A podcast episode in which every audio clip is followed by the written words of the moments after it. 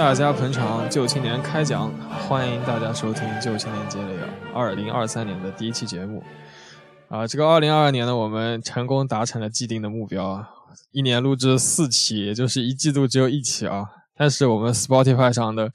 收听用户也已经突破了两千五百人，感谢大家的支持，可喜可贺。感谢感谢，知道为什么吗？主要都来自于就是两千四百个来自于听跑路那个节目。对的。好的，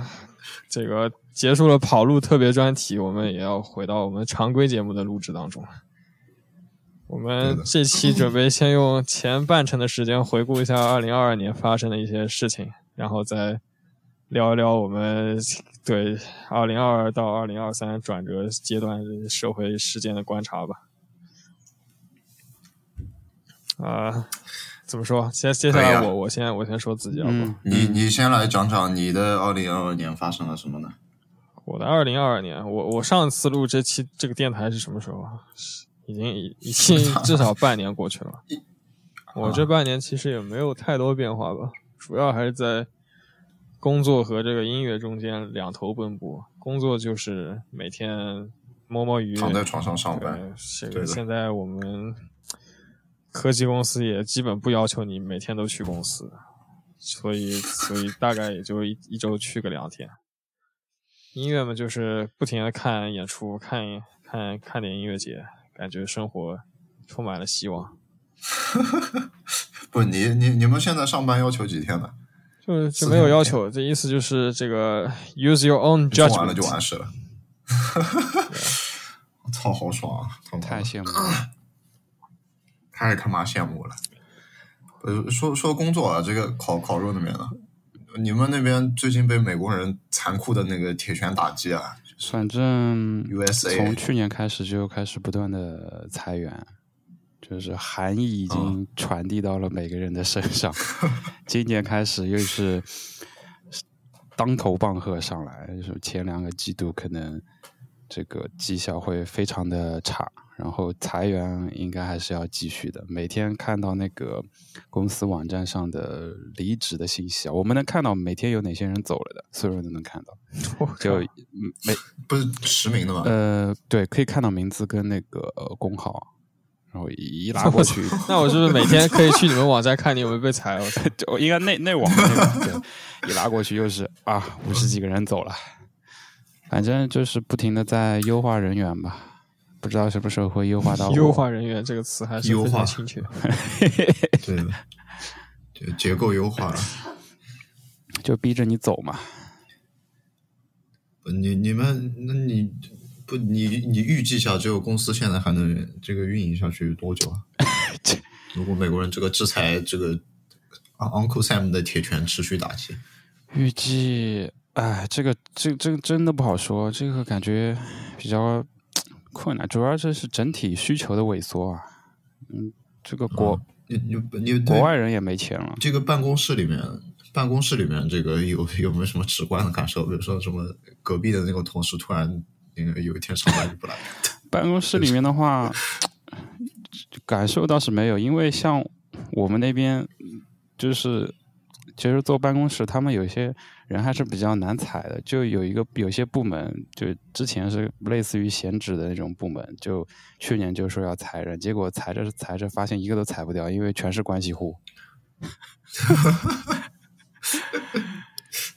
可以的，这个这个很很点，就是不干活的人反而裁不掉。我其实还挺好奇的，你之前说你们的东西很多都是卖给非洲的。非洲的，非洲那是那是我那是我上一家公司，我刚毕业那家公司，我记错了，那是对那那个我我有我有非洲已经感 是这个特别搞笑，就上一家公司它有一些那个音频类，然后功放类的产品，然后就出给那个非洲那边嘛，然后说非洲那边人的要求就是，你你这个失真无所谓，我只要够响，你给我调到最大。哎呀，我操！那一个箱子两百瓦 是吧？就那。现在看来，这个你们这个行业确实受国际关系影响蛮大的。嗯，大家情绪反正都是比较比较沉闷，或者是说，呃，就对对现在这个状况不太乐观。嗯，这不是我们，但是据华莱士嗯说什么江泽民是什么绵里藏针还是什么 needle in the silk？但但我感觉其实这个词用来形容拜登非常贴切，就是大家都觉得他是一个憨憨，就是 sleepy Joe 嘛，对的就是不怎么，但是他其实很多政策感觉都是拳拳到肉啊，就是叶师傅切他中路这种感觉。就比如他现在有志于，其实把很多那种芯片基础设施相关的企业都直接搬运到美国嘛，比如台积电、三星什么的，只都鼓励他们在美国直接建厂。嗯，台积电就是很简单，就是怕中国就直接哪一天就发导弹了呗。嗯，这个欧洲好像这边最近也有这种消息嘛，因为那个光刻机那个不都是阿斯麦嘛，就是荷兰的那个、啊荷兰荷兰的阿斯麦，然后好像我昨天看新闻还看到，就是阿斯麦说有那个前中国员工什么盗取什么机密这些事情，然后前两个月那个荷兰的那些学校全都在，也不是说全都在吧，就是都在查这个，就是算是查一些中国学生的背景，可能是。嗯。然后尤其是看那些就是走 CSC 来的那些博士，嗯，然后呃，可能跟也跟这个事情有一点关系，就整个欧洲的那个 CSC 基本上都停了，就是开始就不招那个 CSC 的学生了，就很多学校现在就明确就是说 CSC 的不招。哎，我个人对这种事情的态度还是 双方都是很有责任的。我我我不觉得呃这个欧美这种反应过度是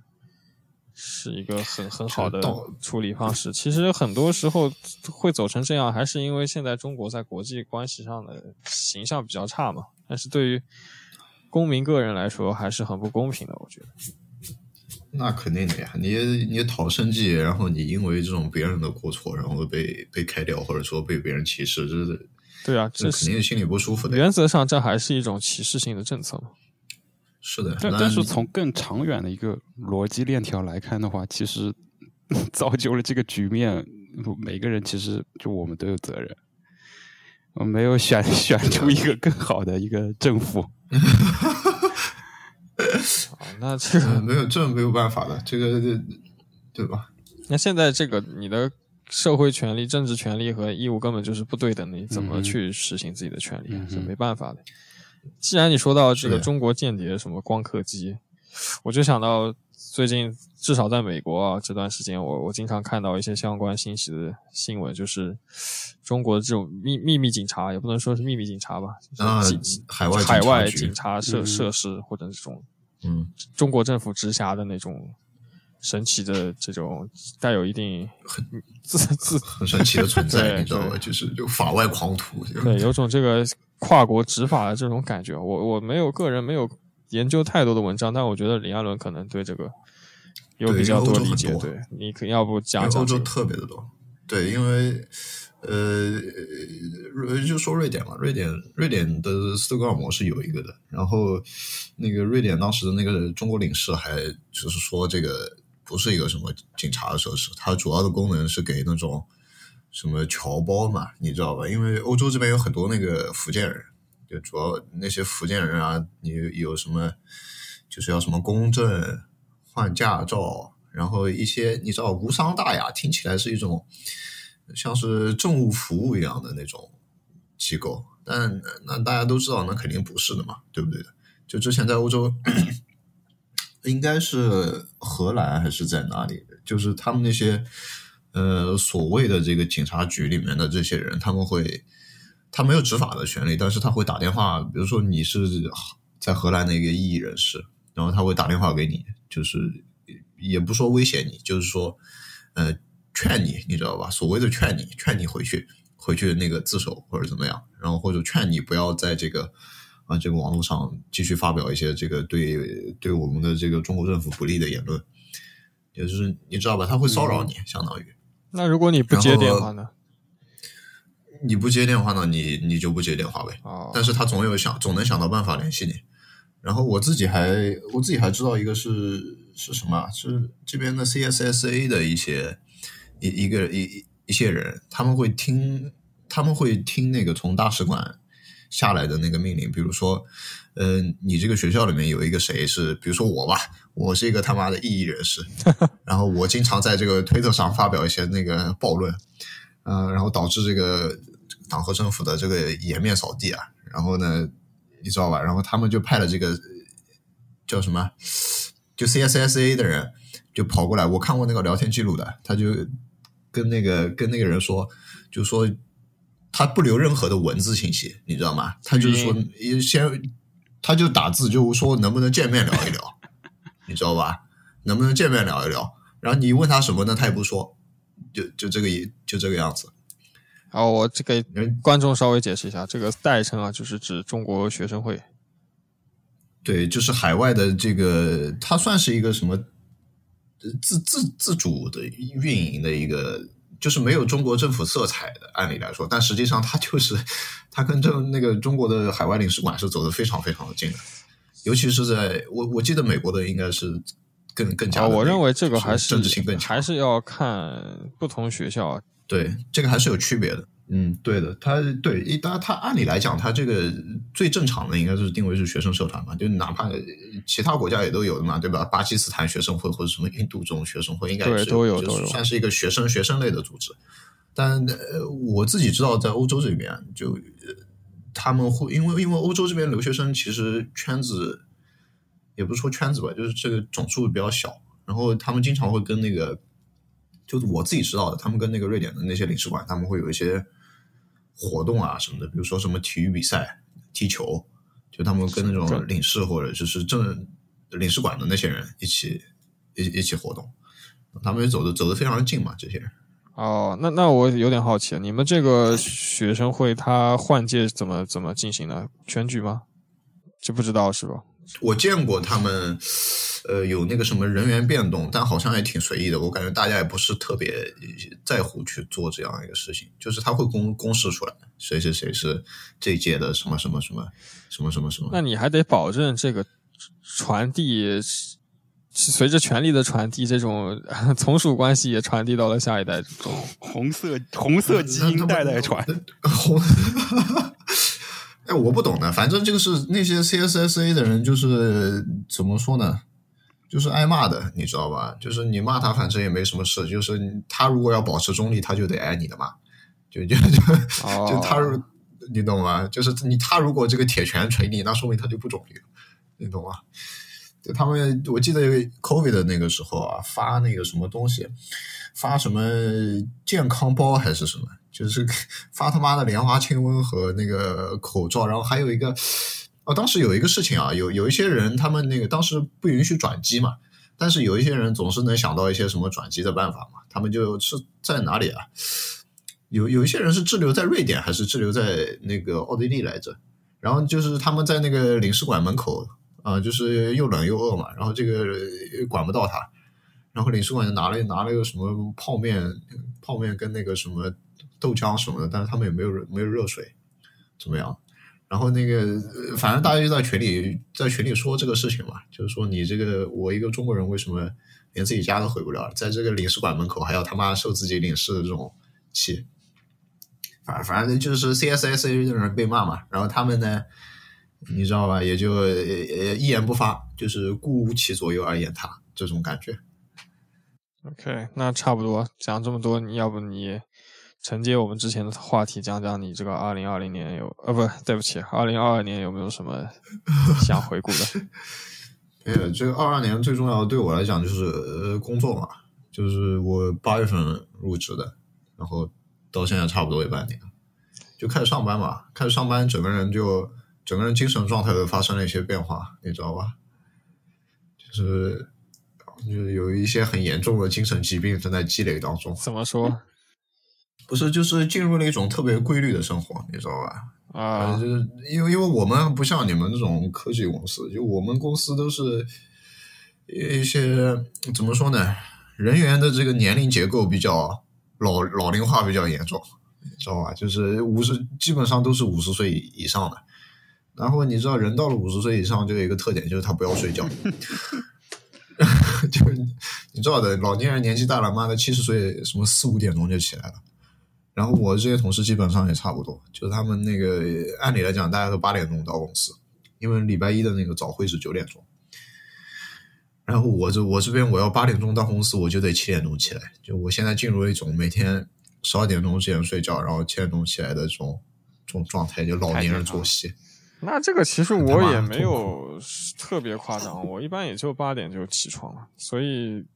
但是我认为这个缓冲区是在周末吧，周末你毕竟还是有两天自由的时间。那不不，我不，我觉得我们这边气候可能跟你们那边也还是有差距的。就是我我我不管几点钟起来，外面都是黑的，就有点像高中住宿是吧？你起来呃跑操，他妈的，就是没有我们不住宿，我们走读的。我们六点钟之前就，我们六点钟就要坐在教室里面早读啊！操他妈的，六点钟天都没亮呢，日你妈，真的是，就是反正就就是进入这种状态嘛，就是。这这老年人作息就突然进入了二十五岁进入了老年人作息。我觉得早点看开吧，这个东西一辈子都都马上就这样了。对，我觉得也就也就这样了。然后现在开始怎么说啊？规划一些这个怎么从瑞典跑到别的地方去？就是等我他妈忍辱负重啊，卧薪尝胆，拿了身份之后，我再也不要在这里待了。我他妈跑去什么东南亚，跑到什么他妈的新加坡、澳大利亚呀，对吧？不要在这个地方待了，没有意思。你为什么极寒之地？意大利？意大利妈的，意大利人讲话，意大利人不讲英文的，操！也可以啊。意大利妈的太混乱了，我工资又低，我又没有我们这个行业的。意大利美食还是不错的。那肯定的，那哪里不比瑞典好吃嘛？对不对？哎，其实你这个真正走出学校开始工作以后。啊，自由的窗口还是相对比较短的。你像像烤肉，它比较大的一个事情就是他也要结婚了嘛，就是烤肉他妈已经结婚了 啊！对，这领证了，但是不叫结婚了嘛？啊不，你们这你们那里这样归归类的，就是不办酒就不叫结婚？这是我的理解啊。那烤肉可以，其实不会摆在台面上就就区分这些东西吧？就啊，这不重要，反正还是就是。假设啊，假设你要打算育儿，那其实自由时间也就是你这个工开始工作的第一年到你有了小孩的那么那么段时间嘛。有了小孩以后，我操，那个作息可能还不如李艾伦现在，还不如。嗯，对啊，你这个录播课对吧？录播课到时候老婆要骂的。对的呀，那我必须啊，我倒是搞了个乐队，现在你不是还去演出了吗？对，我前上上两周前刚演出过，还还不错。有美国人，美国人捧不捧你的场？我操，全他妈都是中国人。你你你是什么风格的？还是之前那个风格吗？还是和？对，是和，但是比之前的要更加的流行化一点吧，演一些日日谣、娘炮和、日谣一些。嗯哼。对，好听一点的。总之，人还是蛮多的，比我在国内观众还要多。嗯。那毕竟有个中国人演出嘛，这个主要还是一个抱团小近乡情更对对对。那那你们那不错的，你们那还有中国人一堆中国人看你们演出，我们他妈的全市的中国人抓抓进来，也不知道有没有 live house 这么多，他妈逼。对我们，我们鼓手就是他之前教鼓，现在也准备不教鼓了，就是因为他老婆有点不愿意了，就一天到晚教鼓，不带小孩，在家里面咚咚咚是吧？不是，他在外面教，但是他有小孩啊，你得带小孩啊啊！他他们都是要争取多带点小孩。他二十八岁哦。哎，美国这个产假是怎么算的？产他是两夫妻双方同休的吗？呃，看公司，一般来说都是女性多于男性，女性是。多少我不知道，我是，哎，我还真不太记得，女性估计是六个月左右吧。哦，那你们这个还，对我们是夫妻双方同休四百八十天吧？我操，四百八十天，意思是一个人二百四十天，还是一个人四百八十天？一个人两百四十。我操，就是看你怎么分配，应该好像是四百八十天，但是反正是大于一年的，一年半左右。我去，那你这个不得赶紧抢着带小孩？他妈，我我公司有一个同事就是的呀，就是从来没见过他，然后突然有一天跑过来说他产假休完了，这这个我觉得挺好的，同休就是你可以自己分配嘛。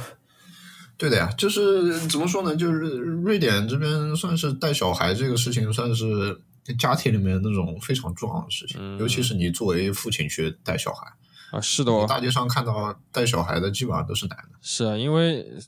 毕竟那个男性无法分担女性在生育上面对啊承受的这个付出嘛，你还是要在别的地方对做出尽可能多的弥补。对，我觉得就是你有政策去，就是法律去支持这个事情，那你就其实就没有什么压力。是啊，北嗯北欧国家都是是被中国那个什么妇女协会当做优秀范例写在那个我记得一个某个官方文章里，就是什么扭 扭转嗯低生育率的优优优秀案例，属于他 妈我们要到四百八十天年假，那对吧？企业都不要干了，回来老中的这个价格优势也直接没了。么多天回来，公司都没了。对，以以你们公司现在的情况，可能四百八十天公司真没了。怎么说？烤肉，你聊聊你这个家庭方面。对啊，我我还挺好奇的，就是你这个结婚的这个心心态变化，就是你以前的，就是怎么从一个怎么说呢，从这样一个这这个反骨青年进入到一个就是结婚的这样一个状态，我突然觉得特别的好玩，因为我们他妈电台到现在还叫旧青年积累，结果你妈的这个逼已经结婚了，怎么就不属于旧青年？已经不是青年了，是吧已？经是中年了。不是对我们国家的定义好像到四十岁还是青啊年，，那可以的。啊变化的话，其实其实还好，这这变化，就是有有一个好处就是就是不不用跟父母住在一起了。当然，这结合了一些现实因素啊，就是国内的，因为有的时候你你要分开住的话，其实可能刚好就是以这种形式来的。毕竟毕竟你这都在一个城市跟父母，你出去租个房，其实也也比较奇怪，而且那个负担也会变重嘛。就在之前来说的话，就单身的时候，嗯，这个可以理解，因为县城县城里面的很少有听说谁什么搬 自己搬出去住的，对其实不管什么级别的城市，如果是在本地那个老家工作的话，很还是父母会觉得，就从主动权方面会要求你留在家里吧。嗯，对对，一般一般会这样，但是你那个压力来讲，肯定是大城市里面的寻寻求这种方式的压力会比较小嘛。比如说你是上海，你一一头在杨浦，一头在那个什么青浦，对吧？嗯就是你这铁定要租房子住呀。那县城里面抬头不见低头见嘛，就 很麻烦。然后其他的话就是，其实会比之前要累一点，但是这但这个东西其实你你讲通了，就是之前是你可能父母在做一些事情，比如说烧饭啊或者嗯怎么样的，然后现在这些事情变成你自自己来做嘛，这个东西，呃，其实也也是你应该要做的，所以相对来说的话，就是自由的时间会少了一点。然后之前我就是回家吃完饭，然后可能有的时候洗洗个碗吧，然后有的时候也不洗，然后回去就就电脑上玩一会儿。现在我还得收收拾一下，然后然后再再有自己的一个时间。对啊，那你这个多出来的个人多余时间都是通过剥削他人达到的嘛？住在家住在是的是的父母家里，那就是剥削父母。是的，剥削对，所以我从理论理论上来说，对，所以所以我也想通了，就是其实这个，呃，你说单身或者不单身，或者在住在家里面，这个，呃，怎么怎么说呢？就就是有有些人可能感觉现在很多人以的某种借口是说，呃，你的结婚之后，或者说这个生活质量降低了。就如果你拆开到一些很细的事情来算的话，那其实很多事情之前是有人帮你来做了，现在有些事情是你要自己去做的。哎，我我我我好奇一个，就是你对你对这个结婚的这个态度有没有变化？就是你是不是你是以前就是说我对结婚这个事情 OK，还还说就是你这个这个爱爱情爱转角遇到爱，然后你这个就是瞬间改变了自己的态度。哎呀，这个东西真的比较难讲。你，其实我我我对就是那一个所谓的正，我我没有太太多的一个感觉，就是就如果如果对方觉得就是不领这个东西，我我也 OK 啊。但但是现但但你有现实的对压，力、啊，但是现存意义上，这个东西还是提供了一给双方或者说更多的给对方提供了一些保障嘛，所以所以需要这个东西。我感觉更加是那种给家里父母一个交代那种感觉，是的，就像要办那些婚礼什么样的，这个我直接话说的很重的，我说这个反正都是你们的钱，你你们想怎么搞就怎么搞吧，因为我就我我不喜欢太那种繁荣缛节的东西，太铺张了。对啊，他们他们反正也直说的，就就是就是，毕竟嗯，为了父母的那个面子嘛，有些东西还是得弄一下。确实那个什么，我反正就就配、配合有请我们这个帅气的新郎，叫什么？我操！我他妈想的都尬的头皮发麻，兄弟。但是哎，对，但是这这个这个情节我应该是会 要取消掉的。这这就是我我估计我我都就是那种特别尬的情节我就取消掉，因为我那个里面应该有给给父母类似磕头就草草坪婚礼的那种 环节，然后那个可能会看上去嗯没有那么的可以的，那么的这个土吧应该是可以自己参与到婚礼策划当中去的吧？对，对你要不策划，那就是你的是的酒店里面磕头啊。那种就是一一一上台，然后就是哎呀，牵着这个这个父亲牵着女那个老婆的手上台，然后然后痛哭流涕，然后旁边这个敲锣打鼓，然后下面的宾客就是埋头吃饭，根本没有人在看你，然后突然到了撒红包、撒小礼物的环节，然后手都疯狂的伸出来这个操！这这个我我我应该会会那个把它去掉一下。我还是比较期待的。你你什么时候办婚礼？呃，五月份的时候吧，五月五月五月七号吧五月份天气也好起来。你们应该都不在吧？张总，张总，你你你有有没有打算回去一趟？你说我俩有没有打算回国啊？我我自己个人得到的消息是，好像美国签证就是大使馆签证还没有完全恢复啊，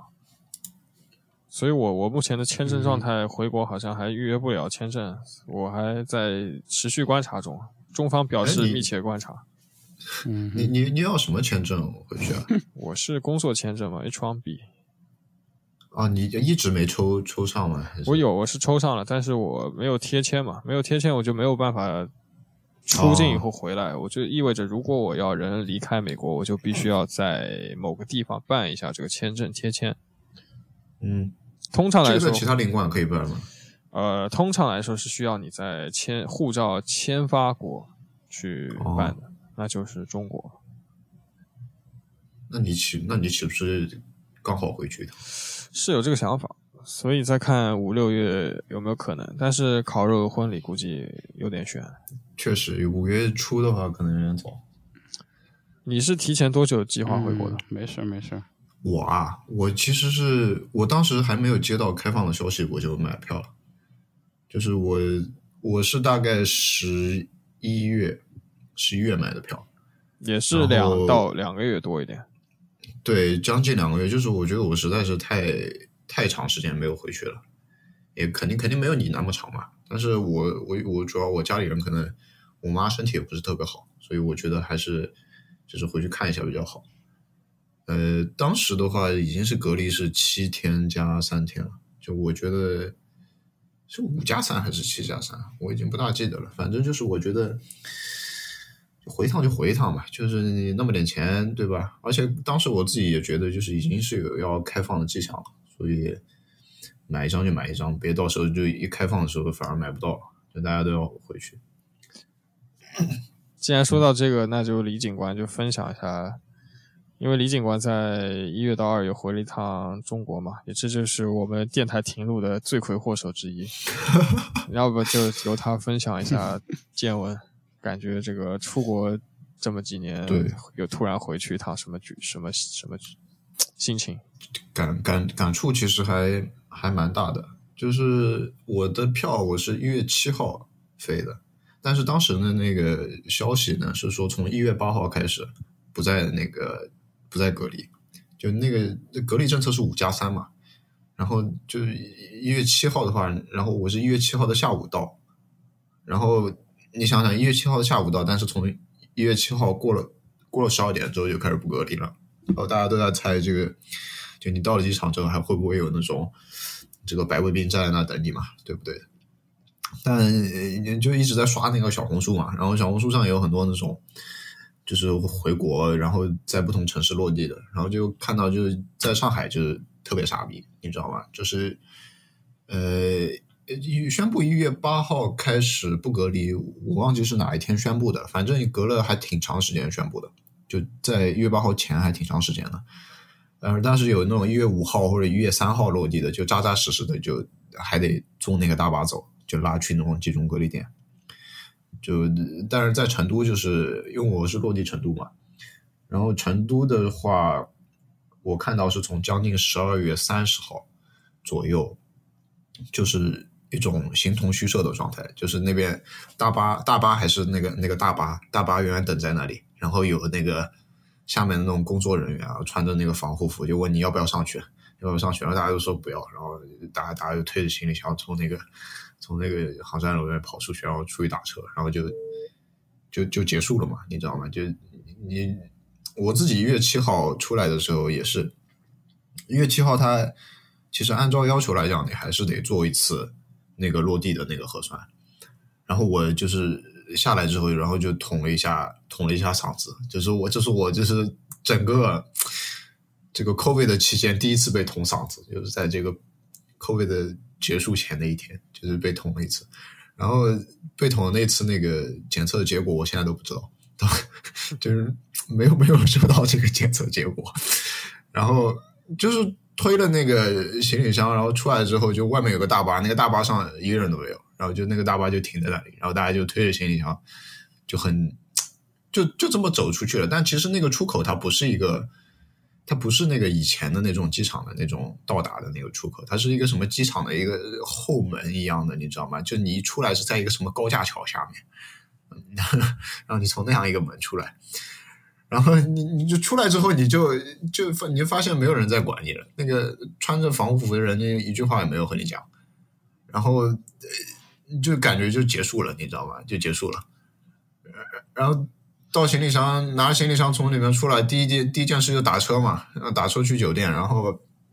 我记得我走之前还是在用那个什么哈罗哈罗那个单车，还有那个哈罗那个什么顺风车什么，他他也有打车的那个东西嘛。然后那个回来之后发现用那个东西打不到车，我操！然后就。就问旁边人，就是就问我朋友，我记得群里面问的还是什么，他们说就就说用那个什么高德高德地图打车，啊就 然后就用那个高德地图打车，发现他那个好像每一家的那个那个什么运营的那个公司都可以打到，反正就还还挺奇怪的，因为我感觉高德地图是一个那种百度全家桶里面的那种那种东西，你知道吗？怎么突然就变成一个所有人都在用的打车的东西？还还还蛮奇怪的，然后就去了一些去了一些国内的城市吧，因为你从数据上来看，其实国内经济情况还是挺非常糟糕的。但是，呃，你真的在这个城市里面，就比如说在上海、在广州，嗯，那就就是很多很多人，哪里都是很多很多人，嗯，我感觉好像好像情况没有那么差，但是你。你就是你仔细的去看的话，你其实可以看到很多就是就店面的那种更迭，或者说有一些店面还没有处理掉的那种，就是像一种你知道，就是换了一次血的那种感觉。那就很多人被这个被这个三年的这个防疫给给挤挤出去了，你知道吗？然后他然后这个街上留存了很多他们的这个遗迹，但是这种中国社会的这种迅速的这种换血的这个能力，就是会会很快的把他们给迭代掉，然后你好像就。意识不到这个到底发生了一些什么事情，就可能你再过一两个月，这个等那些被低价处理掉的店面都被人接手了之后，可能好像就真的跟什么事情都没有发生一样，就这种这样一个感觉吧。呃，然后呢，就其实也没其他的，我觉得也没有太大的变化吧。嗯，就回县城，其实县城就还是县城，就没有什么没有什么 fancy 的地方，就是它。呃，除了就是一一些以前的那种同学什么的，发现已经，还是这十个有九个，也没有十个有九个吧，起码有一半的可能都已经结婚了，然后就只有只有我这种啊，还还还这种飘在外面，在这种不去考公务员、不去考事业编制的这种。嗯，就你刚才说的那些，我觉得有两点还是对我来说蛮有吸引力的吧。第一个就是你提到你是一月七号落地嘛，相当于，但是八号开始不需要隔离，对，而实实际上在八号之前的那段时间没有任何的这种过渡措施，就等于说是对一一个秒表突然按下去就停了，所有的人就是突然就工作就突然就，他们也不是工作嘛，就他们在承担的这个社会义务突然就消失了。对，就是就是这样一个状态嘛。因为我，呃，因因为就是这个一月八号，就是他我我不知道这个时间是怎么定出来的，你知道吗？就很莫名其妙的一个时间，然后一定出来就是说从一月八号开始。然后我我因为担心这个事情，我在那个什么领事馆的网站上查了好多，就说我一月七号的飞机到底怎么办。然后那个领事馆有我我不是瑞典的领事馆，是某一个好像是英国的领事馆给出的，就是说你如果飞机是一月。呃，叫什么？你的落地时间是那个一月八号以后，那你就不需要向大使馆申请绿码。但你如果落地时间是一月八号以前，你还需要向大使馆申请那个什么那个绿码，你知道吗？那个绿码就是你要去做一个 PCR，然后你要把那个检测报告传给那个大使馆，然后大使馆给你批个那个会动的那个绿码。所以你有很？荒唐。我我自己批的呀。说到这个绿码，我我反正嗯去年很多时间我都是批的好，吧，烤肉真的是法外我狂徒，们我们公司上班 每天，我我每天每天我们要就非常蠢的，就是上传那个健康码，还有就是那个那个叫场所码什么码的，我突然忘了。场所码，对，场所码就是扫我嗯们公司的场所码，每天都要上传那两个。然后我就是每隔一两个星期批个十几张的那种，就把时间我改一下，也是的。然后 然后就传上去。我当时那个检测报告我也是。现在现在可以说了，当时现在我不敢跟别人说这个东西。英英勇事迹是吧？对的，这属于对吧？抗暴，就我一开始还傻不愣登的，就是传了几次，然后后来我发现他这个东西停不下来了。我一个就是非常的不爽，非常的烦；另外一个就觉得一直就是暴露我的个人隐私那种嘛。然后我就开始 P 图了，上传。对我我是我是找了一个我二零二一年的一个检测报告，就我当时去玩嘛，去那个什么去乌克兰玩的时候，P 那个有一个 PCR 的那个检测报告，然后我把那个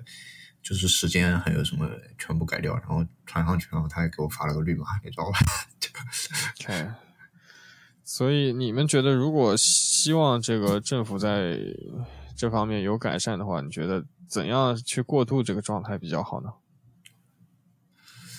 不知道你们有没有想过这个问题？其实，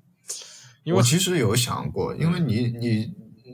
怎么说呢？就是在中国这个东西，它不是一个，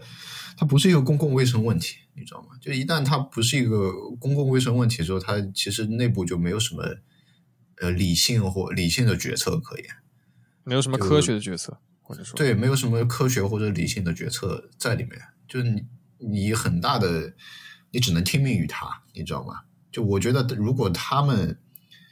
他们能改善的话，那肯定就是大哥，就是看点科学吧，就是学学点学点咱们咱们学点这个什么数理化行不行？就是或者你听一些这个专家的意见行不行？就是你知道吧？就你这个。你参考新加坡或者说是香港或者台湾这些地方，他们都是它有一个明确的一个 timetable 在开放之前，就是说我需要达到，比如说你这个死亡率要达到多少之后，你才可以去对这个现在的风控措施去做一些调整，然后或者说你这个商户，呃，营业你你要营业到几点钟，然后或者说是你。你开放之后还要不要做核酸？然后它会都会有一个什么明确的时间点在那里。那对于我们来讲，就是啊，那肯定还有就之前另一个事情嘛，就是 A 四纸这个事情，觉得哎，就这个我们网上可以一会吵的不具体聊一对聊。，这个就是网上吵得不可开交嘛。关于这个中国为什么会开放，这这这他妈就是我我我自己结论就在这里，我不相信这个。就是这样一个抗议会直接的导致之后之后中国的开放。具体聊这个话题，对的，就是一个更加全面的讨论。对的，就是就你起码有个 timetable 在那里，你知道吧？嗯就你要有很明确的时间点，然后以及你在这个时间点需要达到的一些公共卫生上需要达到的目标，嗯就达到可以开放的指标，然后我再去去开放，而不是说就是那那他们算了，开了吧，他妈的，就就就你知道吧？嗯，其实就是没有这个政府和群众之间的沟通嘛。政府给群众的只是一个具对，只是一个抽象的时间，但是没有任何的这个推理和逻辑在背后嘛，你也没有办法对去。他只需要你去执行。对对对，我还觉得比较有意思的第二点就是你提到啊，因为中国社会它的更新迭代速率其实还是非常快嘛。嗯像你其实有一年的时间是是呃从国内开始抗疫以后啊，你你有一年的嗯时间其实也是在国内生活的嘛。呃，对对是的，实际上你也是体验过一种一一大概一年左右中国的那种抗疫生活，然后你这次出国了两年以后回回国，你依然会觉得有很多生活习惯上的改变，非常这种翻天覆地的，比如说你说打不到车，有啊，对，有有有会有。像我我我的例子可能更极端，因为我是一九年疫情开始之前出国的，我就会跟我身边的人朋友说，像我其实从来都没有经历过中国的防疫生活，我从来都不知道现在中国到底是什么样的，他们这个防疫有没有使得很多的生活软件、这个社交软件有什么变化？比如说我现在要怎么点外卖，怎么打车，嗯怎么坐公交，我我甚至都从来都没有装过这种什么场所码，这都是我在开放 前跟我朋友说的。你让我现在回国，我都不知道该怎么怎么怎么去这个出衣食住行。是的，这其实没有什么区别，区别就是但是就是它会有一些防疫这个三年呢留下来一些遗迹，你知道吗？就比如说戴口罩这个事情，知道啊，吗现在还是很多人戴口罩，就是所有人都戴口罩，就是我自己算是进行了一个实，算是进行了一个实验一样的，就是我在，就是没有人。就是说，拿这个棍子指着我的头，说这个你必须给他妈的口罩戴起来，我就不戴。就是我，我整个一个月之内，就是几乎就没有戴过口罩，就就别人会看你，你知道吗？就你可以很明显的感觉到，就是说你坐地铁，然后对面的人会看你，就是为什么没有戴口罩，就是他会会有一些疑惑的那种表情在那里。但是，就其实真的没有一个强制力存在在那里，就是你到底还戴不戴戴不戴口罩，没人会管你。但包括我当时去去那个医院里面要做一个核酸嘛，因为我当时要去趟香港，嗯、就我发现就是那个医院啊，就是它一个地级市的一个北方地级市一个三甲医院，三甲医院里面已经没有做单管核酸的地方了。然后他就把我遣到那个市中心的另一个就是最大的三甲医院去，他说那边还有做单管核酸的地方。然后就在医院里面，我进去的时候就我没有没有戴口罩，但是其实医呃这种医院的场所还是戴口罩会比较好，对于其他人的那个安全来讲或者健康来讲。但我就说我就说我没有口罩，我口罩口罩用完了，就是然后就没有人再问你了，就就就就这么简单。没有地方可以直接拿一个吗呃，有医院他说他可以给我，但我说我不要，？OK，他也不会强强行塞给你或者怎么样，就是。呃就大家，大家，但我觉得戴口罩对于中国人来讲，可能现在还是一个惯性的那种感觉，你知道吧？就是对我觉得它好像那个是一种剑还悬在头上，它是一种持续的强制力导致的形成对的导致社会形成了一种那种 peer pressure 一样的东西。对的，就是一种我很好奇这种种东西要通过多长时间去消解。对我自己也很好奇，所以我我我我其实给给我一些朋友的建议，就是说，你如果希望这样一个荒唐的状态就是趁早结束的话，就基本上从我做起嘛，就你你你从现在开始我不戴口罩，就是我不管怎么样我不戴口罩，或者换句话说，我觉得更为温和的一个状态是，每个人自己的决定都能够得到充分的尊重，就是你不戴，周围人也不会有人对你有什么异样的目光。那我觉得达到这样一个状态也可以，你想带的人继续带，我们没有任何意见。对你给不想对这个我戴的人有不想带的权利选择就行。对我我我其实现在这次回去觉得就是，其实你是有的选的，你知道吗？就你是有的选的，因为那个强制力其实已经不在那里了，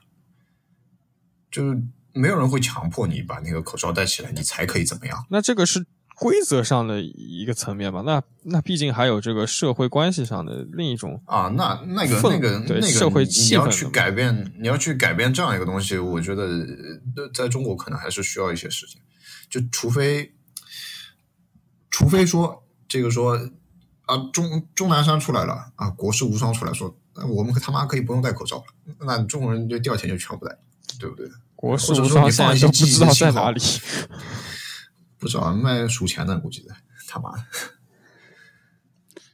就现在也没有人讨论这对。就是你回去之后，就反正我我一直是很少带的。我我自己感觉就是回去之后有一种，好像大家觉得没有什么什么事情都没有发生一样的，就是这个东西可以迅速的翻篇，你知道吗？就是迅速的翻篇，就是马一个瞬间就是没有人在讨论这个事情。但我个人还是知道一种一些身边例子，就这种长期的政策实行导致惯性太大。比如我的，其实有一个亲人啊，他到现在其实还是非常害怕自己得这个病，就是因为他有点深信不疑，这个病也是年纪比较大的人嘛，他 对，他有点，就算放开了，他也有点担心跟别人接触。我觉得这个应该也不是少数，尤其是对于老年群体来说，尤其是到对到现在还没有得过这个新冠的老年群体来说，他们可能更加的不知所措。对我我其实我自己家里人其实都得过，就每个人都得过。对我家的两个老人都没有得过，其中有一个他现在还是非常比较害怕说这个外面的这种情况。呃，其实就还行了，因为现在基本上中国已经达到了那种群体免疫的那样一个状态的。但你如何如何去帮助这这个群体重新走入正常的生活呢？这这又是一个这只能说需要时间了，我觉得。不容小觑的问题啊！对啊，而且的确对他们来说，这批遭受打击最大的就是他们的同龄人嘛，他们肯定对能更多的看到身边的一些一些事情。对，就我这次回去之后，就听到听到很多事情嘛，就是就最直观的嘛，最直观的就是你回到乡下以后，那些老年人会讲，就是谁谁谁死了，啊对对对谁谁死了这种，你知道吧？就你我回去之后听到就。就我们家那边那个，就是烧烧死人那个地方，根本就是排不上号的。就是他们说他们需要预约的，就是他们他们这些人就是从来没有听过什么是预约这种东西吧，就是他妈的就觉得很很离奇。江阴也是这样子的哇，对啊，就是我要烧一个死人，我都要去去预约才能烧上，就是，嗯，你就你知道这个这个死亡的真实数数字和他报出来的数字有很大的很大的差距吗？烤肉，你哦有没有这方面的消息啊？有啊，江阴那个火葬场，我我当时本来想去看的，然后没看到，我朋友路过看，就是就排队排特别长，那个车子停在外面，然后确实是跟新闻里说的很多地方一样，就是不断的就是死死去很多人，嗯、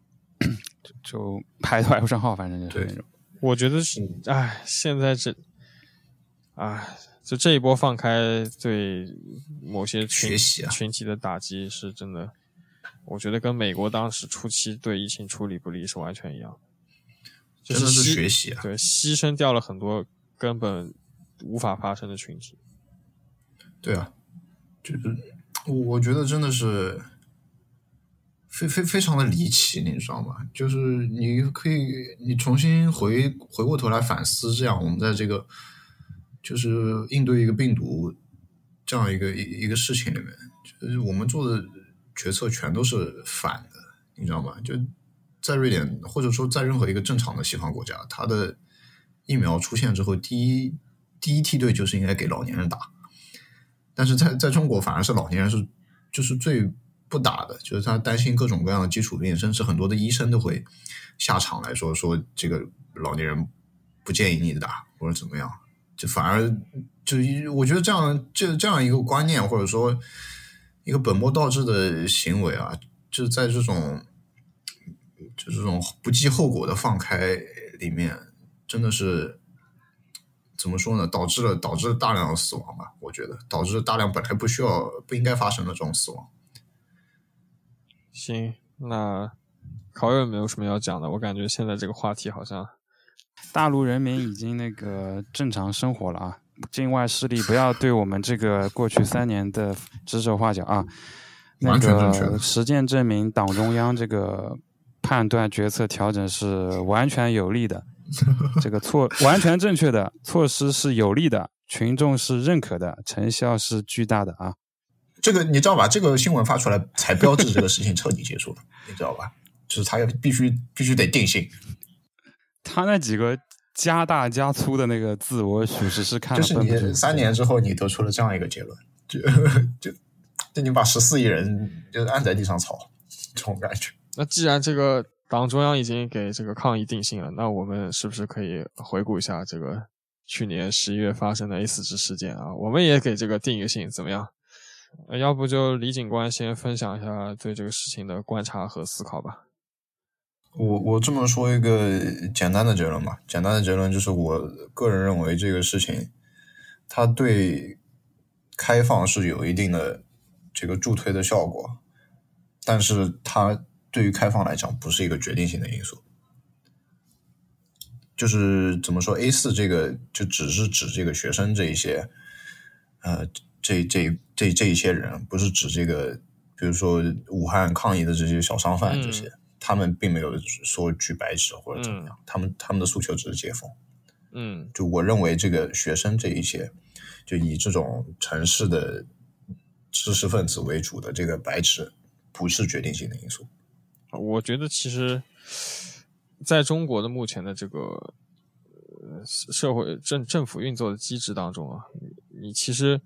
没有任何群众的行为可以直接决定政府的决策，所有的政府决策一定是政府在消化过以后，以一个自己可以接受的方式做出的决定。嗯四对开放肯定不是这种完全直接的决定性作用，并且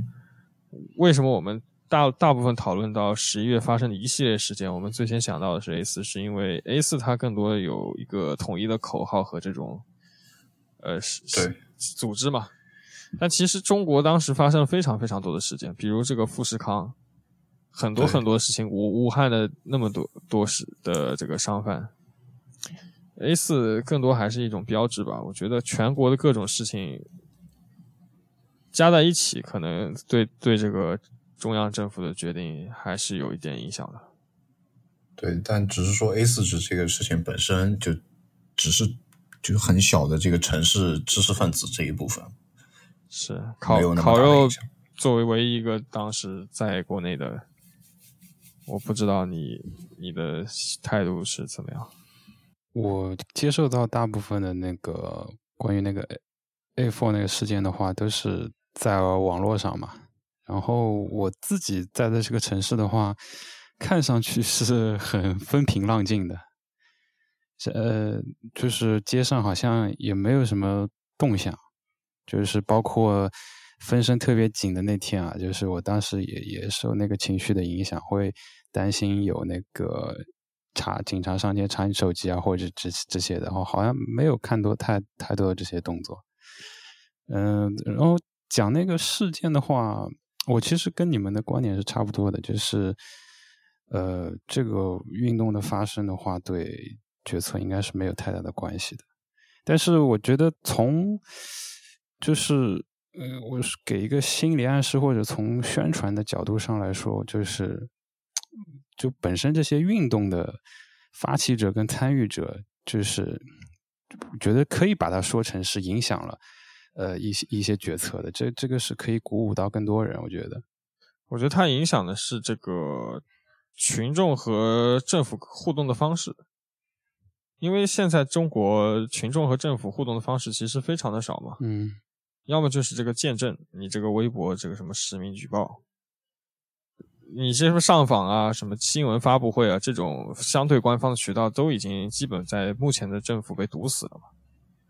呃，A 四这个事情其实提供提供的是一种新的让群众去参与社会治理的一种方式，我认为啊，我我感觉这个这个我我不这么觉得，你不这么觉得啊？但我不这么觉得。OK 啊，我我个我个人的观察是从这个事情以后，呃，被至少感觉被我我观察到或者说我觉得被报道出来的这种群众性运动是有所增加的，就群众更加敢于在更大的规模表达自己的不满。我是这么觉得，就是群众群众群众运动的这个数量的增加，是因为这个整整体经济下行导致的，哦就是包括你防疫防疫之后的一些后遗症，就是你之前被摁下去的一些问题集中爆发出来，然后你在核酸里面花掉这种 massive 的这种这种钱，然后你最后导致地方财政亏空，然后传导到下面的这些人身上，我是这么觉得。啊，你觉得他还是一个由上而下导致的，不是说这个对，他是一个，因为你经经济经济活动的那个传导是很慢的嘛，嗯就是不是那种就是我给你一刀然后你就死了这种 立竿见影的这种效果。这个也有道理，就是相当于推断目前的武汉老人上街和这个受到了对受到了 A 四的鼓舞没有任何关系。没有任何关系。对你你去问那些老年人，谁知道什么他妈的 A 四？包括包括我我自己，你你你去看这个 A 四发生的这些城市，都是以一线和二线城市为主，啊，是，一二线城市为主，那可能一二线城市的知识分子为主，对其实大部分中国人不知道这回事。大部分中国人是不知道这个事情。分中国人是绝对不知道这个事情的。呃可能老老人这个事情确实根本不是一个，你没什么关性根本加呼声更加小，这个呼声更加小。但我的确会，比如说看到过年期间有非常多的城市，他敢于说这个对抗警察放放放烟花，这个这个我那个这个这么这么说吧，这么说吧，就是这个警察他也没有什么特别强硬的那个动机去把你把你去摁下来，所以你依然觉得群众放烟花也是也是因为官方放，是因为党允许你放，默许你放，他才会让你放。如果说你真的上街去放，你呃直接杀鸡儆猴，直接给你摁倒，刑事拘留，那那你第二天绝对是没有人放的。就中国是这么一个情况，你知道吧？就是他默许你才这个事情才可以发生。那你是否觉得党这个默许的灰色地带有所增加呢？对，这个是绝对的，这个是绝对的，因为他知道这个三年下来，你需要一些情绪的出口。啊，这也算是一种包括但对自我调包括我节是吧？对，在河南那个放烟花那个事情之后，就很多的，也不说很多吧，就有一些那个地方的城市对于这个烟花燃放的这个禁令，就是暂时的解除掉。对的，就是你你懂吧？就是他知道你需要一个宣泄情绪的出口，你又不是说你去冲进政府大楼把那政府大楼他妈烧了，让你他妈把那个做核酸的钱吐出来。他只是说我他妈在外面放点烟花，放点烟花怎么了，对吧？那你就放呗，就是青天大老爷允许你放，今天就是就是这么一个感觉。我是嗯，但但我还是认为得这种，嗯，那你烤肉先说。考虑说，但那我我的意思就是，我觉得就是这种具体到，比如说放烟花的一个这个东西，就我们的这个执政机构，它能智商高到就是说情绪宣宣泄，然后往下推导出放烟花这个这个这么具体的一个东西吗？对对，这个这个我我这个这个确实，这个是地方，因为每一个地方的那个地方的执政能力确实是不一样，而且我不认为这个中央政府会对于放烟花这件事情做出一个一号一一一号文件出来，你知道吧？就是就是爷今天允许放烟花，也也不也不会有这样一个东西。嗯，我我觉得可能相相对的，就是他他对地方的控制力可能就是也没有那么强大，或者没有那么多精力，然后或者说就是呃放烟花，他会觉觉得不需要去禁了，然后刚好大家也想放烟花，然后就就就，刚好我我觉得可能地方的那些就是怎么说呢，强制力的那些部门，可能他们也懈怠就累了，你知道吗？就是放一下烟花怎么了？就警察可能也对你，你放放烟花，你又不是什么什么重大过错什么的。虽然说有这种行政的这个命令，说你这个不不不可以在这个这个这一圈里面放烟花，但那又怎么样呢？放一下，对不对？嗯，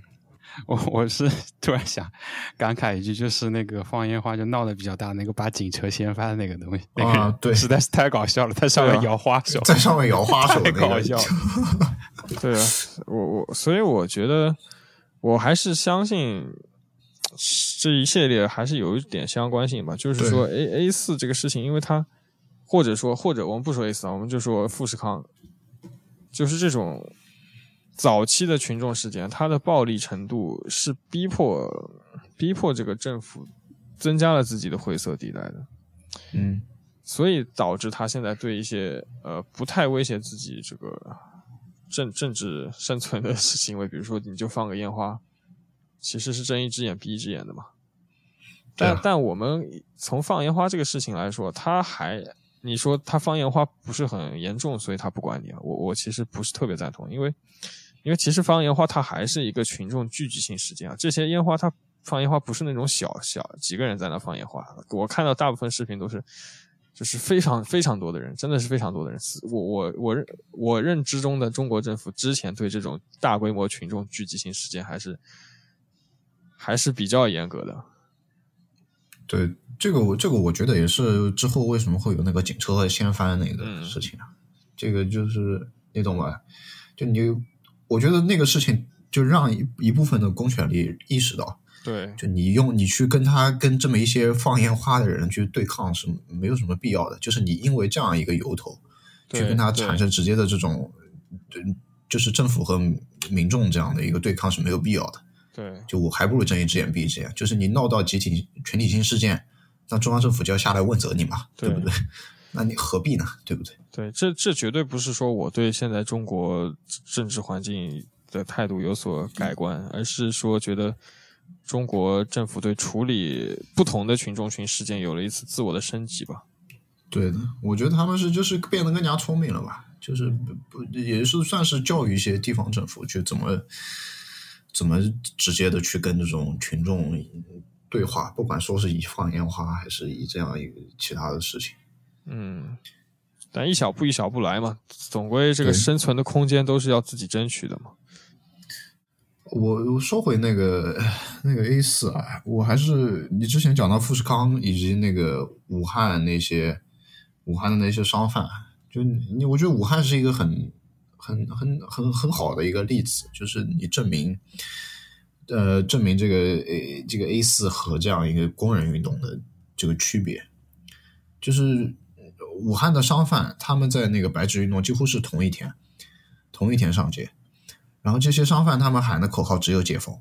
没有说什么没有四通桥的那些，就是要求习近平下台或者怎么样的那种非常政治性的口号。它只是一个跟他个人生计有关的，就是解封，就是让他可以继续的去做生意，或者说是让他有饭吃。嗯然后包括他们他们的那个行为跟 A 四的这种城市知识分子的这种区别，嗯，就是他们是非常的暴力的。对的，他们是非常的暴力的。而这个 A 四，你可以看到，大部分人就是只是举一张纸而已，就是他没有任何的过激行为。有很多的文文艺的风范。对很多的这种怎么说，你不也不小布尔乔亚吧，也没有贬义的这种这种这种 这种感觉。但还是不得不想到飞血呕吐那个真的是太屌了。对这个这个这个，我们的一个朋友，到太时候抽象了。对，在在警察的面前呕吐，这个我认为，对我认为可以，可以成为这个 A 四运动的一个标志。虽然他也没有举白纸，你懂吧？就是暴力这个事情，就是工人阶级的暴力这个事情，在我觉得在这个助助力解封这个事情里面是非常的重要的。就是一个我们的政府和党和政府是靠这个工人运动起家的，靠罢工以及这种这个夺取生产资料这些这些暴力运动起家的，那他自然就知道这个，一旦工人团结起来，就无产阶级真正的无产阶级团结起来，是是一个什么样的后果？你可以看到，就是他把街上的那种障碍物、水马这种水马这个铁板什么，全部全部掀掉了。包括以及他们会有跟这个警察的这个肢体冲突。那你看到 A 四里面，那警察把你抓走，那你把你抓走呗，就你不会有什么人有激烈的反抗。就是，但在富士康以及跟武汉的这样一个例子里面，你可以看到这种非常激烈的肢体冲突。嗯就而且大部分时候警察是败下阵来的，勇你知道吗勇武派，警察都属于一个防御姿态。警警察都是防御姿态，然后这个这个，尤其是富士康里面，富士康的那个冲突是非就是跟把这个警察可以说是打得抱头鼠窜。还是光脚的不怕穿鞋的。对你，你但你无产阶级，你没有什么可以失去之后，我就烂命一条嘛。你不让我吃饭，那我就把你杀了呗，还能怎么样？对不对？就是很简单的一个道理啊。那你在 A 四这样一个一个你知识分子，知识分子怕什么？你就秀才遇到兵嘛，对吧？我把你抓起来，靠靠你四十八个小时，大不了七十二个小时不让你睡觉，你什么都着了，就很简单。哎，不过抗争本身是一种美德，我们没有在此对啊捧一踩对一的，我们不是对对我们不是说就是哪一个东西哪一个哪一个姿态或者哪一个行为，或者说你作为哪一个社会阶级更加的优越，只是说这样一个一个比较相对来讲文明的行为，文明的抗争行为，在文明社会可以接受的抗争行为，以及在以及一个暴力的抗争行为，这两个这两个东西，这两个不同的东西，对于导致中国政府开放。有一个是哪一个占这个决定性的因素比较多？我自己是认为，绝对是暴力的这种行为要要要影响到了决策。但是你可以看到，那个习近平在跟欧盟的这个欧盟这些人的会面里面，他他自己透露他是知道这个事情，他已经听到了这个事情，他而且他自己的话来讲，对他自己的话说的是沮丧的学生，沮丧的大学生，就是风风控导致他们对于这个现在的情况很沮丧，但是他们他并没有提到这个这个工人的这个跟警察的冲突。那么此处两种可能，你觉得一是他几乎不知道这个工人阶级的事情，还是二他选择避开谈论工人阶级的事情？我个人觉得，我个人倾向于他是避开谈论这个事情，哦因为你一旦开始说就是我们的这个市民和工人对这个党有不满的话，那就说明你的生存情况已经是岌岌可危了，你懂吧？嗯，就是说明你的经济已经经济已经在这种崩溃的边缘了。所以他选择了一个挑一个更为体面的例子，对，呃就是你想学生软的有不满，对，你想学生他会对于吃吃穿以外的这种刚性需求有更加高的这种精神呃精神的需求、文化的需求、自我实现的这种需求，然后他可以把这个矛头引到这个事情上来，就是我说你们这个沮丧的学生，这个导导致了这样一个这样一个事情，包括你在后面也看到这个微博国内的这些社交媒体嘛，就说唐匪嘛，唐匪他们大多数，他们或者说我看到的所有的，他们都是把矛头指向这个 A 四的学生，而不是说是指向什么就是普通的这个要做生意或者说要吃饭的这种市民，或者说工人，就嗯，全部是指向了这个 A 四这个事情。那我其实就是也一方面觉得可能矛头的重点不在于真正用暴力去走上街头的那些工人，但我同时也比较担心，因为我们不太了解他们现在的情况，所以我还我还的确不太知道，就是比如说富士康那些工人、武汉商贩对，因为我们他们的后从那个视频从那个呃富士康的那个视频里面，你可以看到，其实是有人被捕的，就是包括有一个有一个有一个视频是一个工人，就是被打的那个头破血流的，然后被押押上警车带走的一个视频。然后这个也算是一个，呃，就算是一个很遗憾的地方吧。就是怎么说呢？你学生这些，呃，怎么说？学生你被捕了之后，还会有人去知道你叫什么名字？你现在可以在 Instagram 上面看到你叫什么名字，你是哪一天被捕的，你已经被捕多久了？然后会有人去给你做这种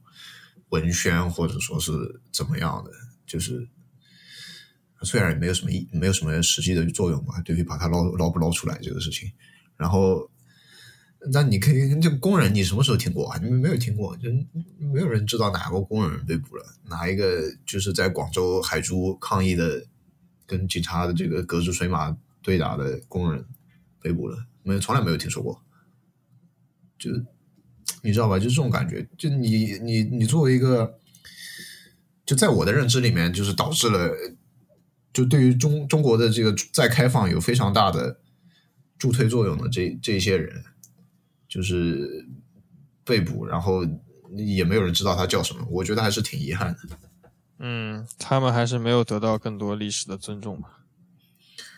是的，我觉得我那那我我还是希望我的结论是错的嘛，觉得你还是希望他们其实就是没有被在秋后算账。对，但是你知道，我们的党和政府秋后算账是我们传统传统硬的。唉，怎么说呢？我觉得从个人角度，还是团结一切能团结的力量啊，做自己符合自己直觉的抗争，然后保持抗争的美德。是的，就怎么说呢？你很难要求一个群体做出不符合他这个群体特征的行为，你很难要求学生去打人啊，你也很难要求工人去讲道理啊。你想工人去举举个白纸，他觉得这有啥用？是的。所以这就是我们党厉害的地方嘛，我们党把所有人都团结起来了。我觉得这是我们要向我们的党学习的地方啊，就是你如果要去反对一个反对你的敌人，那你就要需要学习，向你首先向你的敌人学习，对不对？嗯，是的。我现在怀疑你是那个大外宣，啊，把把我批判一番。定性了，这个我们的我们对 A 四定性就是其实是大外大外宣组织的。行啊，我最后再讲讲吧，因为我参加了这个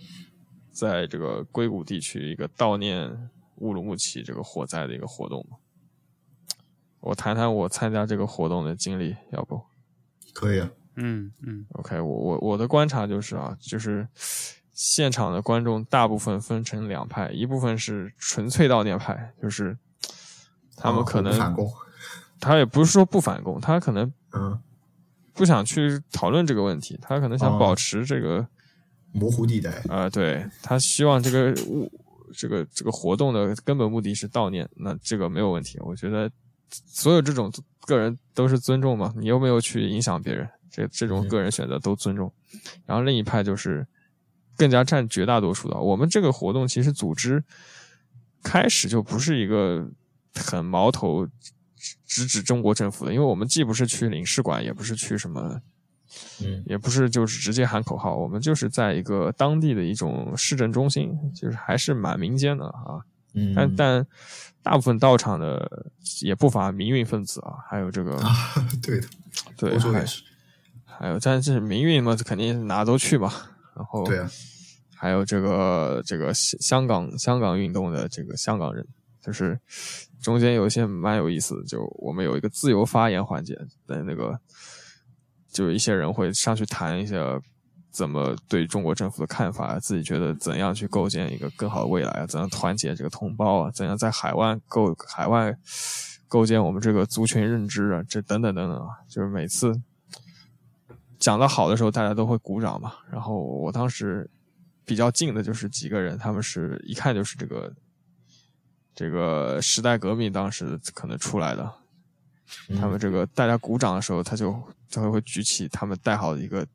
巨大的横幅，就是“光复香港时代革命”，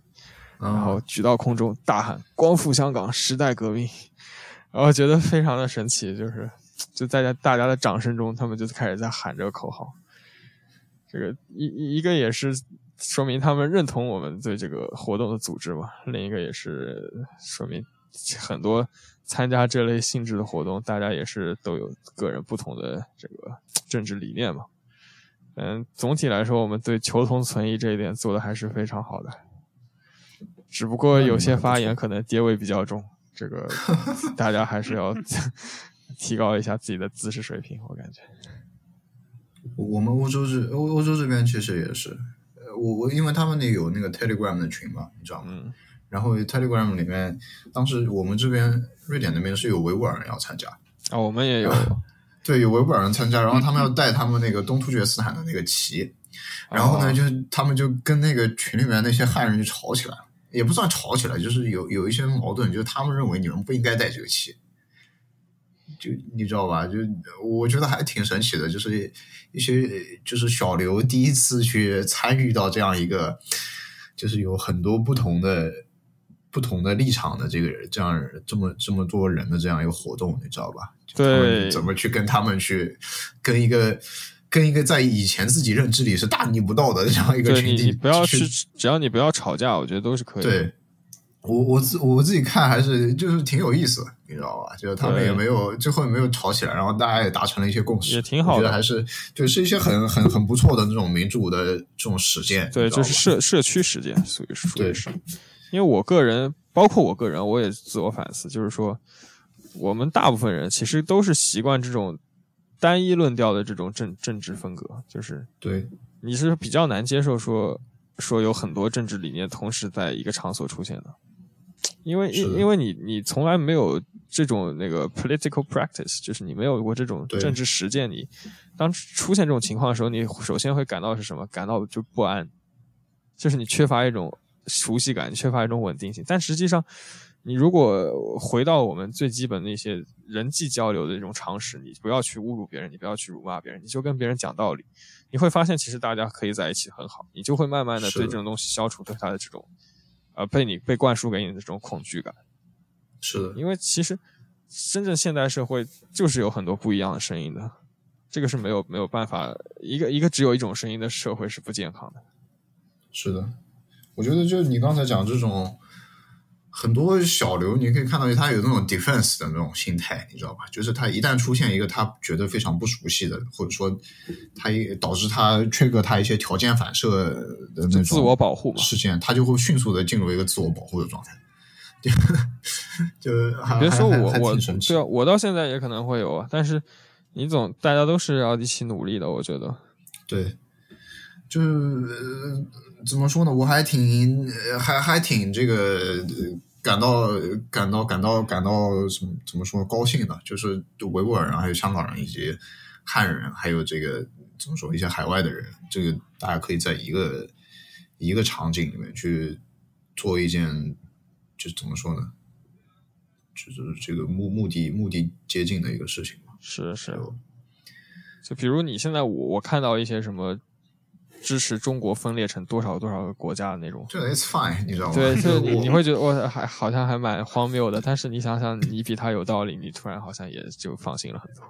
就是你知道吗？就我我我们这边有一个什么支持那个，他第一天跑过来跟我讲，他说他支持那个什么八十五独立。啊，对，好多什么上海独立，什么江苏建国，什么，对，就是我我我，你知道吗？就我心里，我打心眼里觉得你是个傻逼，但是但是我但是我不会明面上说出来，就是我尊重你的政治立场，你可以为之去努力，但我不排除我自己对你有一些什么 那种，你知道吧？就我觉得这个现代社会就是要这样的啊，就是我心里可以对你有一些这个芥蒂，我觉得你的政治观点非常的荒唐，但是我我允许你。或者说，就是我们可以在同一个场所，就是用同一个麦克风讲话。嗯，可以。考瑞有没有想提问我们俩？就关于这是海外活动、海外活动的这个话题啊？就比如我们俩参与的这种西，这种国内不可能存在的东西。嗯哼，就嗯，问题。有什么问题啊？好像哎，我可以讲一个那个，讲一个那个霉运那个很好笑的，我觉得，嗯，就是我有那个朋友在荷兰那个参加的那个活动嘛，然后就会有一个很怪的一个搞专专业搞霉运的这个人，这个人呢，每每一天的这个怎么说日常 routine 啊，就是跑到那个带他的那个大功放大功放到那个领事馆的门口拿一个麦克风。就是 就是干扰领事馆的正常运作，就是喊一些非常愚蠢的这种非常这个煽动性极强但是极其愚蠢的口号，呃，然后就干扰这个办公嘛，然后他就算是引诱这个领事馆的人出来，然后把他赶走，你知道吧？也算是你你知道吧？你每一次被领事馆赶出来被人看到，那你这个你政治避难的筹码就又增加了一点，就加一加一加一这样子，然后他去参加那个。当地的那个 A 四这个悼悼念乌鲁木齐这个活动的时候，就就讲，就是说跟那个跟一些跟一些那个参加的那些学生讲，就是说你按你这个工作签证搞定没有啊？啊，没搞定，就是他他可以他可以有办法搞定。然后 然后叫什么？然后那个朋友就问他就你你自己的那个什么永居搞定了没有？然后他就不一言不发了，你知道吗？很他妈搞笑。就是我就觉得很很很很很好笑，就就是就这个就这个事情发生了以后，你可以看到这个这个中国人的这个就这这个 diversity 是很很广的，你知道吗？就从这种靠这个吃民运、靠吃这个政治避难为生的这种人，到这种呃，你你到这种普通中国人，再到这种有一些比较极端的这种政治立场的这些人，那就是这怎么说呢？八仙过海，就什么都看到了，也很很有意思，我觉得。我他妈突然想不到讲什么。我其实对你有一个提问的，就是你你觉得这个中国现在普通民众中民族主义情绪这个势头是有在增加还是在减少？因为我就是有一个比较好玩的事儿嘛，嗯，我过年不是过年，就元旦期间去了一趟纽约嘛，见到了我以前一个一个乐队的一个老朋友，呃，我他是一个台湾人，然后。咱们去年不是也发生了一个比较啼笑皆非事儿，就是这个佩洛西窜访台湾是吧？然后他那段时间就正好就回老家，就待待在台湾。但因为他是在这个跟我一个本科嘛，所以是在大陆上学。他这个微信里就有非常多的这个大大陆同学。嗯，然后这个佩洛西不就当时就在窜访嘛，然后。他朋友圈就是也是非常点的，这个出现了巨多这个呃收复台湾，就是这个明天就发身份证，然后他就说他那一晚就删掉了好多人，啊，就挺搞笑的，就微信删掉好多人，我我还真的挺好奇，现在这个普通民间到底对这个反美情绪有到什么程度啊？非常的恐怖，非常啊。呃，这个，呃，这个东西，我个人观察，因为我身边一些讨论这东西，比如说我跟我同事讲这些，如果是佩洛西那个东西的话，其实大家还是对中国政府比较嘲讽的一个心态，是吧？就是就偷着乐，就对，就是也知道你是不敢的，就觉得很很可笑，但是。嗯，因为其实很多人的思维或者说他其实也比较矛盾，然后我我们不会深入谈谈论这些嘛。像比如说在呃佩洛西访台这件事情上，他们对中国政府是一个呃有点嘲讽的一个态度，但是呃比如说谈论到反反美情绪的话，那又包括俄罗斯入侵乌克兰这些事情，他们好像态度又不是那么的。站在乌克兰这一方，就觉得就美国人就如何如何的坏这样子。我操！但当然那个事情，乌克兰怎么又也能怪到美国？就就 就头痛怨美国嘛，对不对？就就就说说不清楚。就这个这真挺难讲的。我我这边没有观察到那种特别魔怔的一个人，只能说，我我回去有观察到了。我发现我家里的老年人普遍的开始。走走向一个非常极端的反美的这个情绪。我回去吃饭，我这个外公就和我说：“你这个这个还是回来好啊，都是美国人要跟他妈中国人打仗了，什么？那你又不在美国，就他说那那你这个西方国家跟美国人是一起的呀？他们他们那老年人的认知嘛，那西方国家等于美国呀。”这是中国以外就都是一个，呃，中国以外都是美国，你懂吧？中国以外都是美国，这个地球上就这么两个国家，嗯，然后就是说我们美国人啊，要肯定美国肯定要跟中国有一战，就美中必有一战，就是这种论调，你知道吧？而且我发现他们开始看 TikTok 了，你知道吗？啊，他觉得中国会赢，所以让你回去。没有没有，就是说要打仗，就是你在外面肯定要被人家这个排挤。我觉得这个你这个判断倒是确实不错。这个要打仗，我肯定是要被排挤的。那但是这个我回不回来呢？这又是另一回事。打不打也是另一回事。你不是反正挺魔怔的，我感觉。你不是这个对外官方名称都已经改的像香港人一样了吗？根本不会排挤你。没事，我只我只要长一副，你知道，你只要长一个亚洲脸，你在瑞典你就是中国人。我操，那瑞典人也是垃圾。瑞典人极其种族歧视，只只是只是他不说而已。就跟我我说，我觉得巴蜀见火是傻逼，然后但是我表面上尊重祝福那种。呃，反反正就是现在这个环境的话，因为大家都没钱，都比较穷，所以我我觉我觉得目前没有看到那个一些民族主义情绪吧。我觉得反倒是对这个共产党的这个情绪比较大。周周围同学。是的，内外内外矛盾都很激烈。周围同同事一些，对，可以的。这个论调在哪听过？那个马马上世界大战前夕的感觉，内外交困。就是呃，具体到其实我们部门的话，因为我们部门就是也比较多这个可以说是反动的人，然后还有两个党员，然后其中一个党员就是被坐在另外一个反动的人旁边，然后每天被他灌输那些知识。然后另外一个党员的话，不怎么跟我们交流的这种东西，但是现在也是有些动摇，因为一直在担心自己的期房能不能交交房，因为现在暴雷实在太多了。就跟我们那个相相对反动的人就在感慨，微信上聊说：“哎呀，我操，这房子不知道怎么整啊！”但目目前还还在建啊，他他的房子应该是。嗯，对，哪一天就是彻底不交给他，那他就被策反了，你知道吗？说明房地产是策反我们国家大多数人的一个非常好的工具。希望美国人可以听一听。希希望我的同事不要听到这段节目。这希望希希望那个买期房的人都能收到房子吧，也是挺挺惨的。你说你一辈子的积蓄被套在这样一个东西上，嗯，这个对啊，这个他已经找到了套住你积蓄的方法。形势不大好，形势不大好，只能说，我自己也是一直在观察这个形势变化。你们怎么看待这个我们之后的这个生活？二零二三年这这个包括之后，我我觉得我谨慎乐观，谨慎乐观。嗯哼，你是指中国的中国的经济情况？对，中国的普通人的生活和经济情况。对。谨慎乐观，我我觉得我还是觉得比较悲观。我觉得很多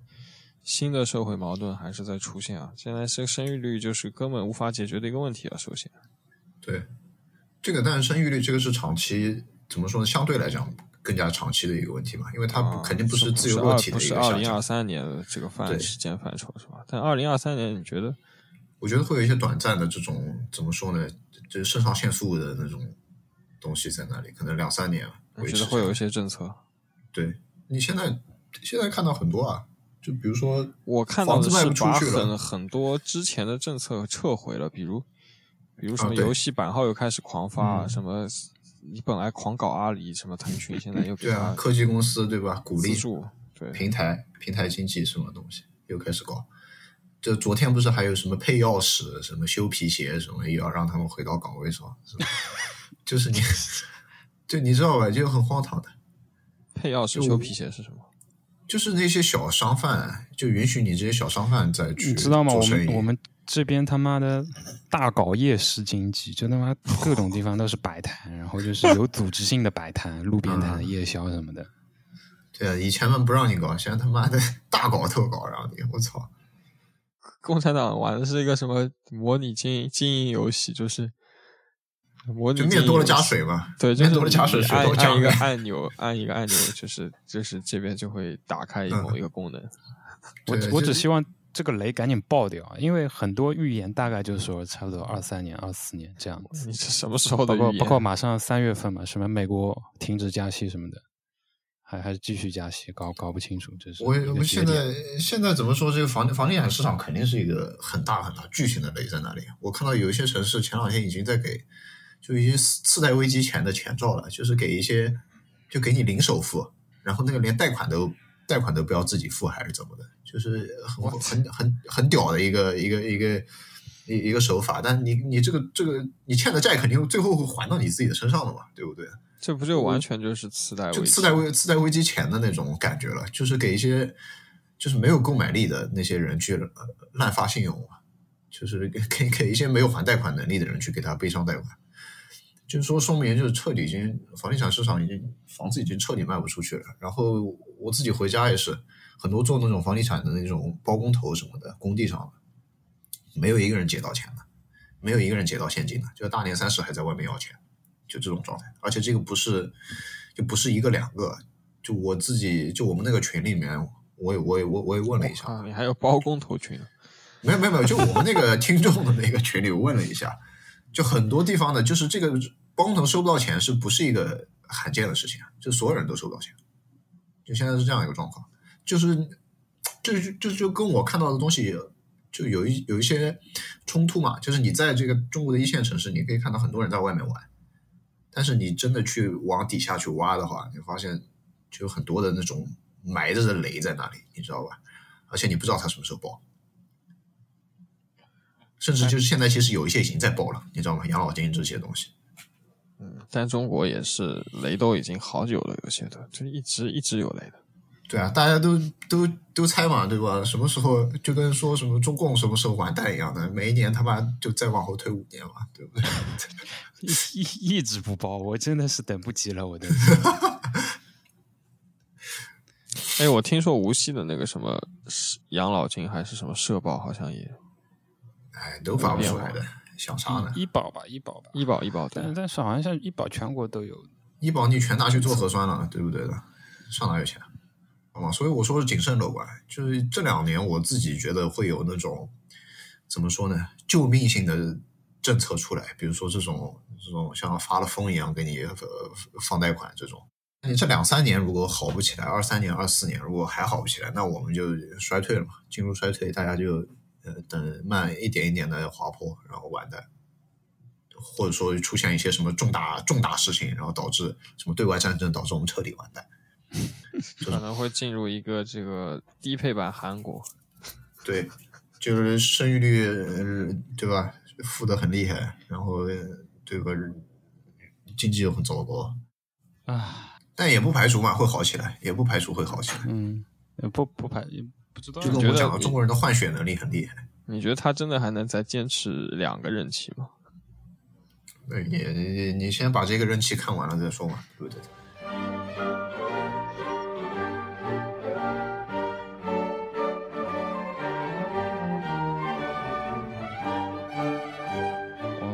这变成了一个科科技评论跟这个时政评论节目。行啊，那就这样吧。总结就是，就是希望大家二零二三年买了房的都收到房，我读书的大家这个考个好成绩，对不对？